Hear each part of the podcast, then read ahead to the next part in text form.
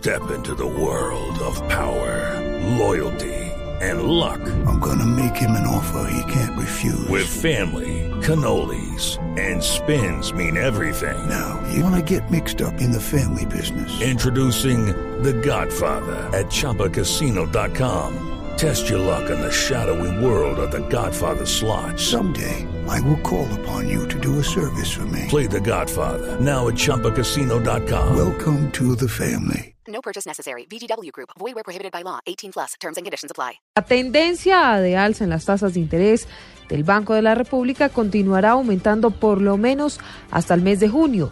Este incremento afectará los intereses de los créditos en el país. Marcela Vargas.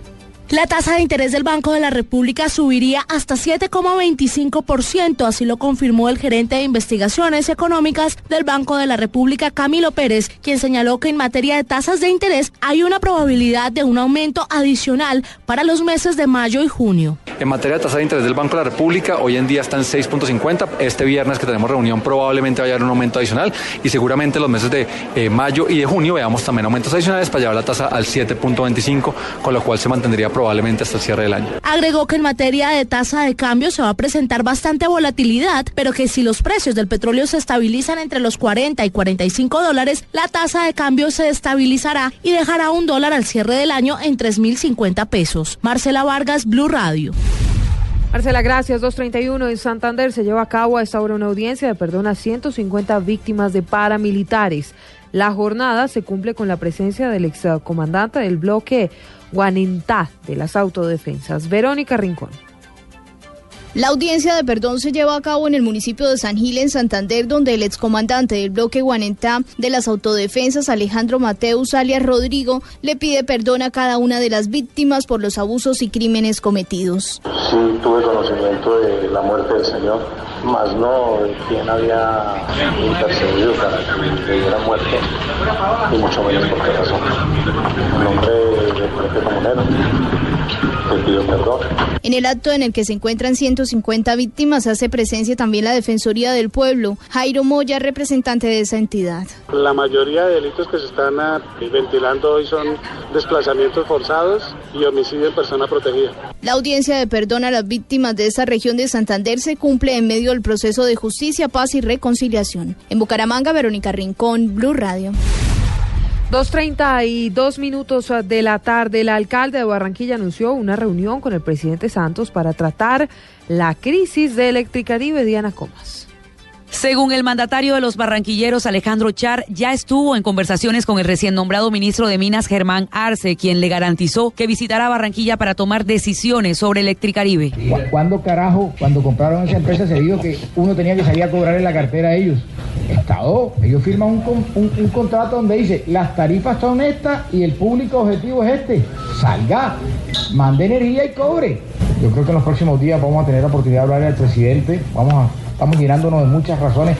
Yo no conocía los balances de esa empresa hasta el viernes que estuvo aquí la superintendente. Añadió que ve la situación financiera muy difícil de la empresa de servicios para poder enfrentar las necesidades de la región Caribe. En Barranquilla, Diana Comas, Blue Radio. 233. La noticia internacional eh, sigue siendo y estando en España. El rey Felipe VI pidió al Congreso que se convoque nuevas elecciones. Eso luego de que no se llegara a un acuerdo sobre el nuevo candidato para la jefatura de gobierno. Enrique Rodríguez con la información desde Madrid.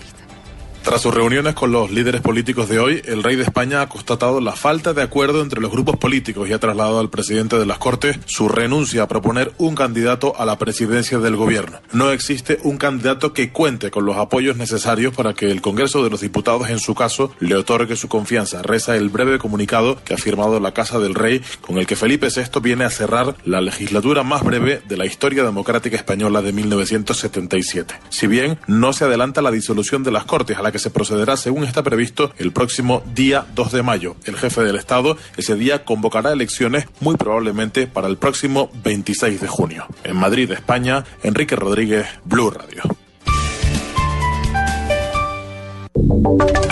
Y ahora en Blue Radio, la información de Bogotá y la región. Dos de la tarde 34, el gobernador de Cundinamarca, Jorge Emilio Rey, reclamó al gobierno nacional los recursos necesarios para el desarrollo del programa de alimentación escolar, que está desfinanciado en un 50%. María Camila Roa. En el desarrollo de la cumbre extraordinaria de gobernadores que se realiza en Bogotá para pedir medidas urgentes y sacar adelante el PAE, el gobernador Rey destacó la urgencia de contar con mayor financiación por parte del gobierno nacional para este programa de alimentación escolar. Lo que queremos hoy hablar de dedicación, creo que es un tema de vital importancia para todo el país. Eh, millones de niños están a la espera de las decisiones que se tomen.